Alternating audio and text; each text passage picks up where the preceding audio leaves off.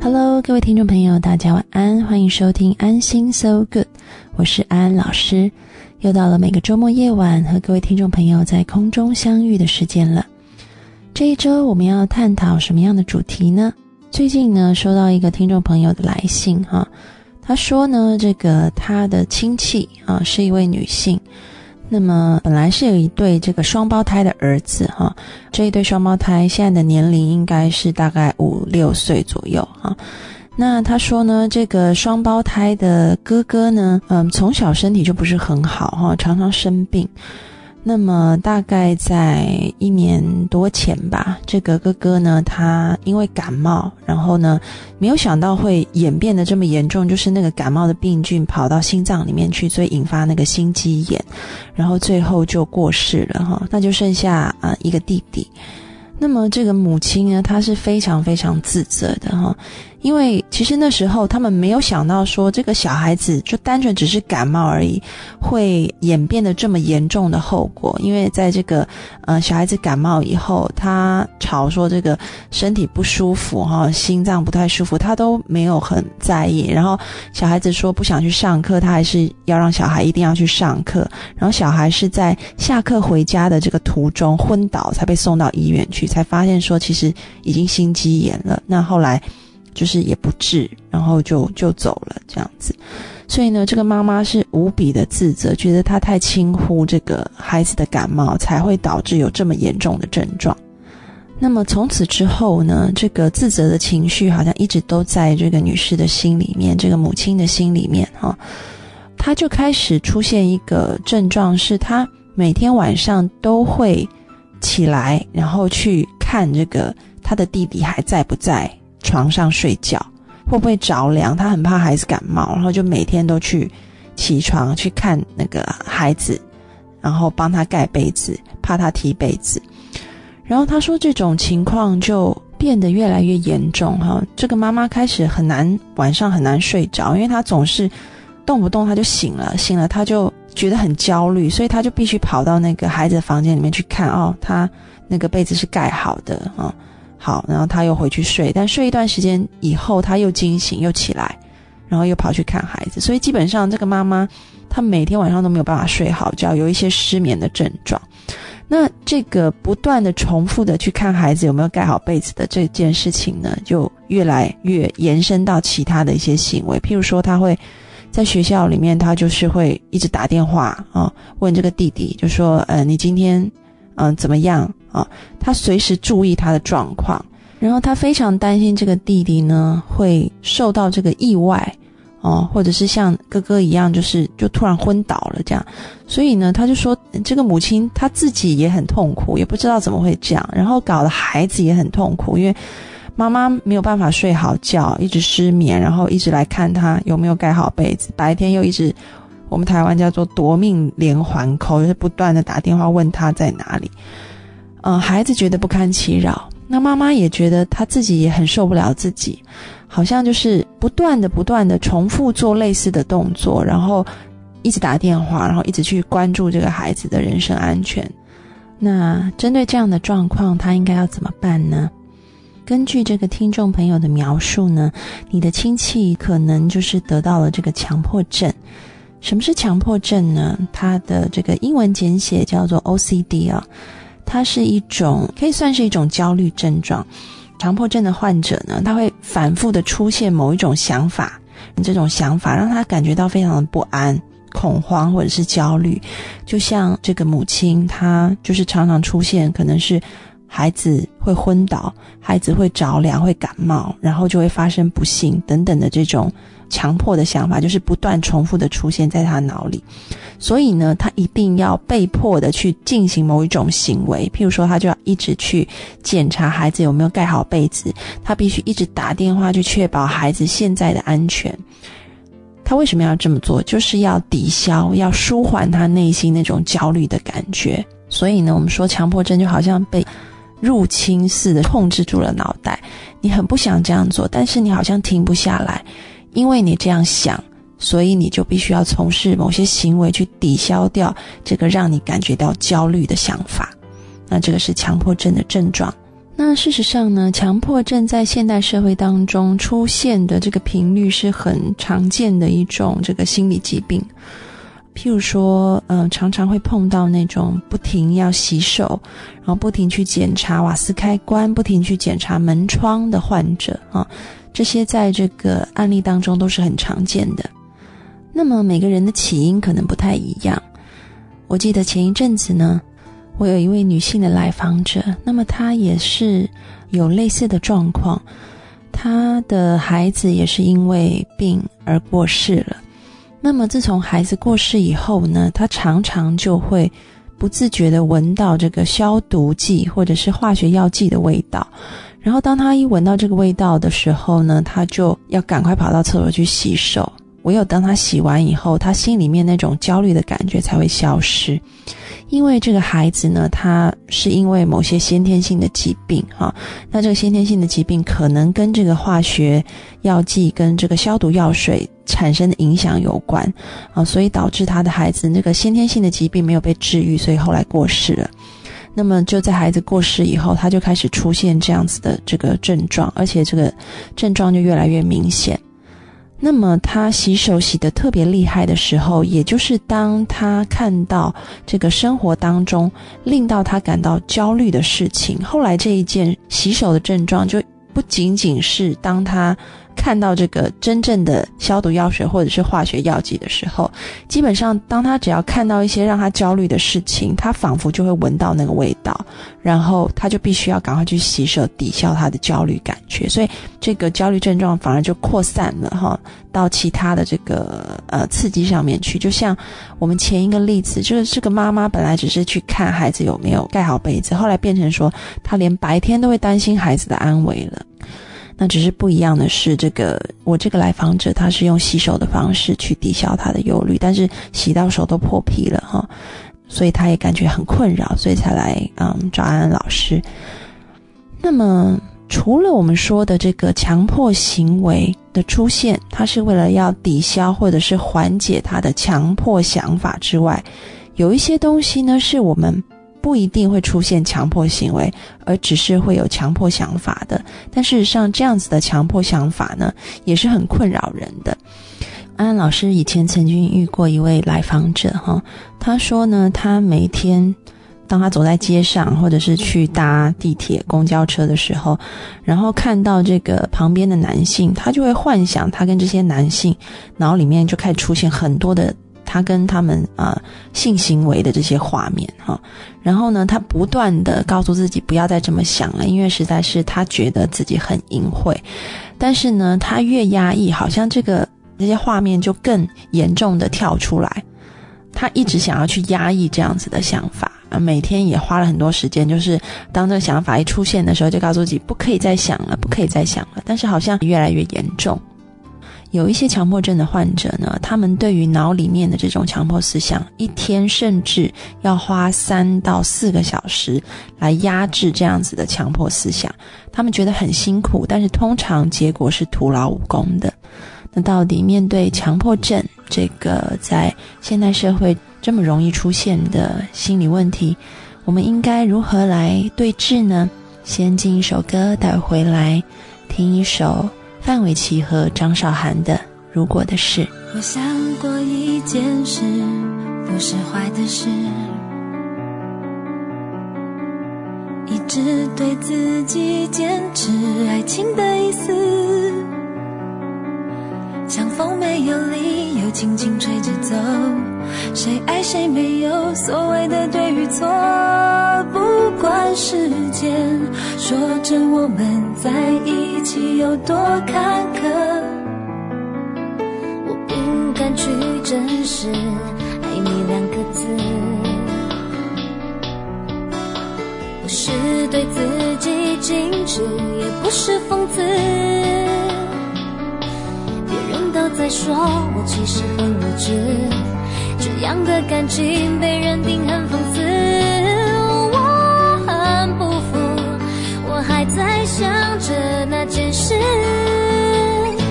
如果你已经不能控制，每天想我一次。如果你因为我而出事，如果你看我的电影，听我爱的 CD。如果你能带我一起旅行。你决定跟随感觉，为爱勇敢一次。如果你说我们要彼此，如果你会开始相信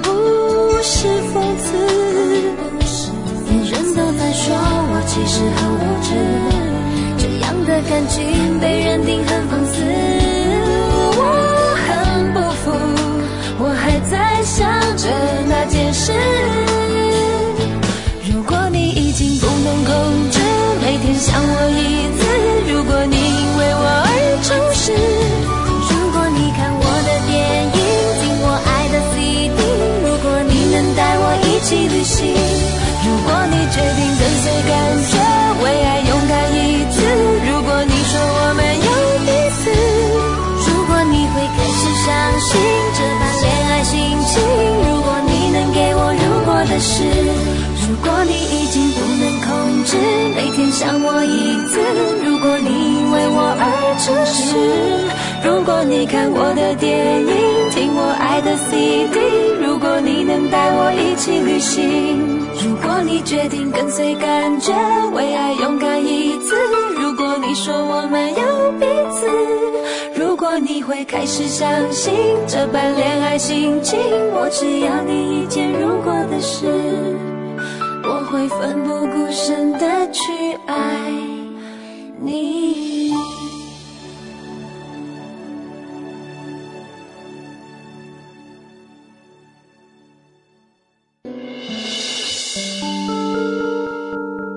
Hello，各位听众朋友，大家晚安，欢迎回到安心 So Good，我是安安老师。在上一节的节目里面呢，我们提到了这个强迫症的症状，然后还有一些案例。那么，面对强迫症，我们应该用什么样的方法来治疗呢？有一位日本很出名的心理学家叫做森田啊，这个森田疗法呢，它就是专门啊，特别是针对这个强迫症的治疗很好的作用。那么，森田疗法有一句口号叫做“顺应自然，为所当为”。再说一次啊，“顺应自然，为所当为”，这什么意思呢？事实上就是。当我们脑中出现某一些挥之不去的想法的时候，通常一般人的做法是：我想要把这些想法赶出去，或者是我要把这些想法压下去。所以我们就花了很多的时间精力放在如何排除掉这些我们不喜欢的想法上面。这个是一类的强迫症，另外一类的强迫症出现的在于，当我们脑中出现了这些不受欢迎的强迫想法以后，我们所做的就是我要做一些行为，让这些讨厌的感觉消除掉。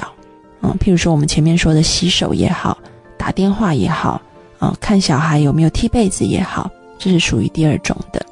那么所谓的顺应自然，为所当为，意思也就是说。你不要去跟你的强迫想法做无谓的对抗，因为这样子的对抗其实是不但是徒劳无功，而且你会更深的加强它的力量。怎么说呢？今天举个例子好了，就好比今天如果你在一个舞会上面遇到一个你很讨厌的人，然后呢，你说我一定不要看到他，那我想问问各位听众朋友，事实上。你现在把你所有的专注力都放在谁的身上呢？答案应该很明显，你把全部的专注力都放在你所讨厌的那个人身上，因为你不要看到他，所以你要处处避免碰到他。所以事实上，你根本就处处在注意他的行动，以避免你会看到他。所以呢，你越是要压抑，越是要排除掉那个所谓你不喜欢的想法。基本上，你反而是给了他很多的力量，你给了他很多的关注，啊，所以呢，我们说一个更好的做法，就像刚刚的例子啊，在舞会里面，你看到一个你不喜欢的人，要怎么样让你自己最舒服？事实上，就是讲一句通俗的话说，叫做把他当成空气。无论他在你面前，在你旁边，你都不会觉得你受到他的威胁。基本上，你就是视他为无物。那么这样子的话，反而是让你自己最舒服、最自在的方法，因为你重新的把焦点放在别的事情上，或者放在自己的身上，而不是把焦点放在你所讨厌的这个人身上。那么面对强迫想法也是一样的哈，我们顺应自然，就是说把这个强迫想法让它像是自然界的风一样、云一样，它是会流动的，它是会像河水一样，它会来也会走。啊，你就让这个想法进来，然后不用刻意去打压它，但是你就把它当成是像这个流水，嗯，像风一样，它会来，它也会走。你可以跟它在一起，你不需要刻意的把它紧紧抓在手上，但是你就是放松的让它进来，让它走，因为你会发现，什么时候它就会走呢？就是下一曲了，为所当为。当你重新的把焦点放在。本来应该做的事情上面，你会发现他自然而然这个想法就会飘走了。举一个很简单的例子好了，这个是前一阵子哈，嗯，有一个学员呢，他就分享了他如何对治强迫症的症状哈，我觉得这是一个很好的例子。他说那时候呢，这个学员是一个男孩子啊，他刚买一台新车。然后这个车呢，他花了他攒了很久的钱才买了这一辆车。那买了这个车以后，他非常的宝贝它。每天呢，他当他停好车要下车以后呢，他就会锁车走。但是发现呢，走到一半时候，他就会回头再走回去车那边看看这个车是不是锁紧了。他说一天、两天、三天，慢慢的他发现好像这个事情变成一个习惯性的了。哦，好像他每天锁完车都要走回头再去看一看锁好了没，而且这个走回头是慢慢的从不止一次、两次、三次，就是这个好像越来越严重。他开始警觉到是不是有可能自己出现了强迫的行为啊？然后呢，他就说那时候他就给自己一个想法，就是当他每一次。一下车锁车的时候，他就清楚的告诉自己那个声音，因为现在都用这种电动遥控锁哈，锁的时候车子会哔一声哈，所以呢，他就在嘴里念着哔这一个声音，他要自己记住这个声音，然后呢，他就回去上班，然后或者是回家。他说呢，在这个走路的过程当中呢，有好几次有这个冲动要他回去再看一看这个车是不是锁好了哈。但是呢，当他有这个冲动的时候，他就在嘴里再念一次“ B 的声音。他说：“这个“ B 呢，起一个很大的作用，是告诉他自己，我的车已经锁好了，然后我不用再回去看了。”OK，所以他说他大概这样练习了一个礼拜以后，他就发现他也再也不用这个“ B 的声音了，哈，这个强迫的这个行为就消失了。安老师觉得这是一个很好的例子，哈，就是他真的是。顺应自然啊，他即便心中有想要回头去看他车子的想法，他仍然是为所当为，他仍然继续的走路回家，或者是走路去上班。但是很重要的是，他让他脑筋里面的这个想法，这个出现的这个讨人厌的想法，代换成另外一种正面的、积极可以解决的新的想法，就是。当他不舒服的想法一上来，我的车可能会被偷的时候，马上下一个想法就紧接着下来，就是没关系，因为我逼声我已经把它锁好了，所以我不需要再回去了。所以呢，他做的很好，是他并没有去压抑他原本的想法，而是改用这个大禹治水疏通的方法，就是当他碰到了这个令他讨人厌的想法，他不刻意的去逃避。不刻意的去打压，不刻意的去躲开，而是告诉自己有另外一条出路，去确保这个安全。而且呢，这个事实也证明，哈，他没有一直回头去看他的车，他的车子也没有被偷走啊。所以呢，我们说，当你按照这种呃顺应自然、为所当为的行进路线下去走以后，然后当你发现啊，原来我得到是一个正向的回馈，也就是说。其实不按照我的强迫思想做，不一定要去从事我的强迫行为去抵消我的焦虑。所谓的恶事噩耗并不会发生。那么我们的脑筋里面呢，就会形成一个新的神经回路啊，就是说，强迫症神经回路是一直不断的重复的循环，就是。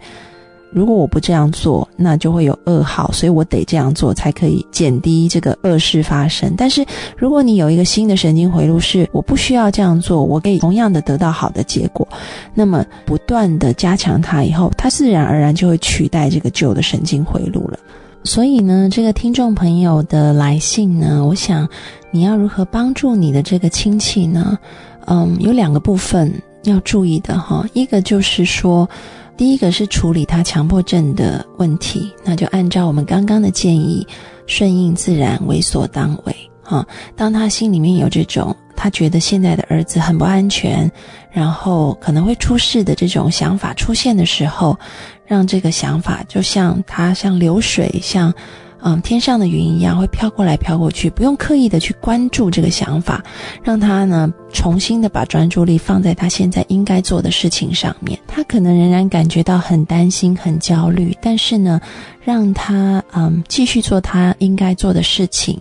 让他这个担心和焦虑在他的心里面流动，哦，他可以流进来、流出去没有关系。那么。久而久之，当他每一次继续做他应该做的事情，然后回到家发现，哎，其实他的孩子也平平安安的回到家里面。其实他的儿子并没有昏倒，那他的孩子可能没有盖被子，但是也没有因此着凉哦，或者是可能感冒了，但也没有出现什么严重的意外的时候，慢慢的，他这样子的强迫症状呢就会比较减缓。所以呢，我想这个听众朋友，你可以帮助你的这个亲戚去构思一个我们刚刚在前面例子讲的是一个疏导的观念，而不是一个压抑的观念。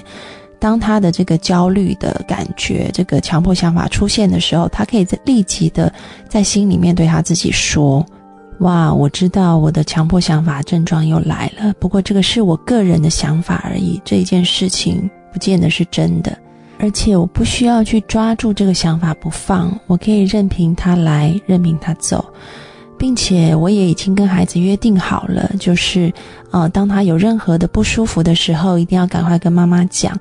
而且有任何的事情的时候，就是要赶快打电话给妈妈。那我相信他也会这么做的，所以我可以安心。就类似这样子，第一个是不再去关注你的强迫想法，第二个是用一个更正面的。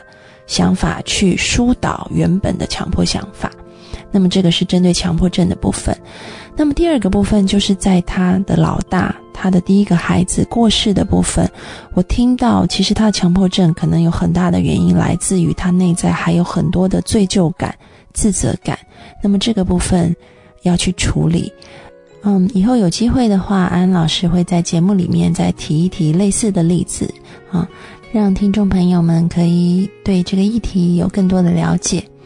我们先进一首歌，待会继续回来节目。我们听一首光良的《都是你》。谁改变了我的世界？没有方向，没有日夜。我看着天，这一刻在想你，是否？思念，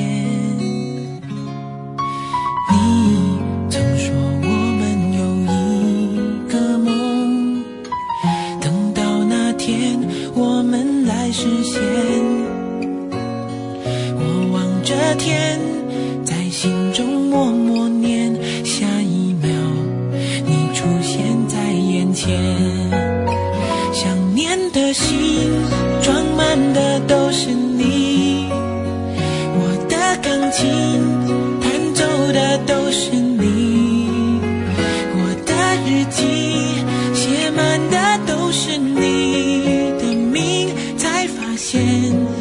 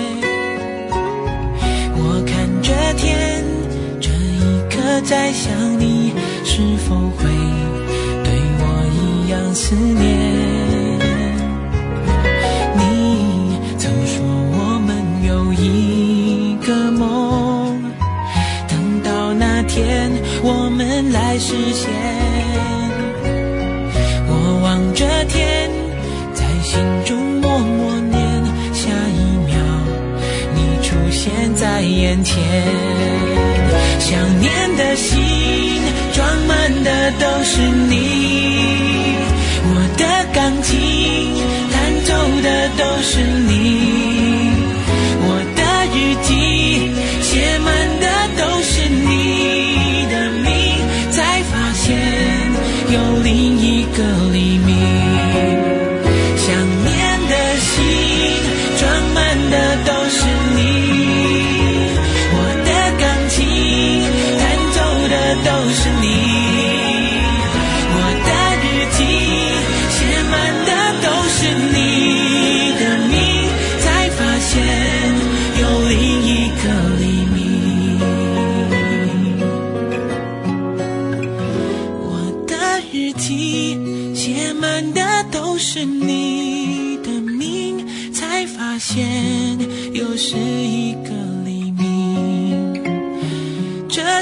我。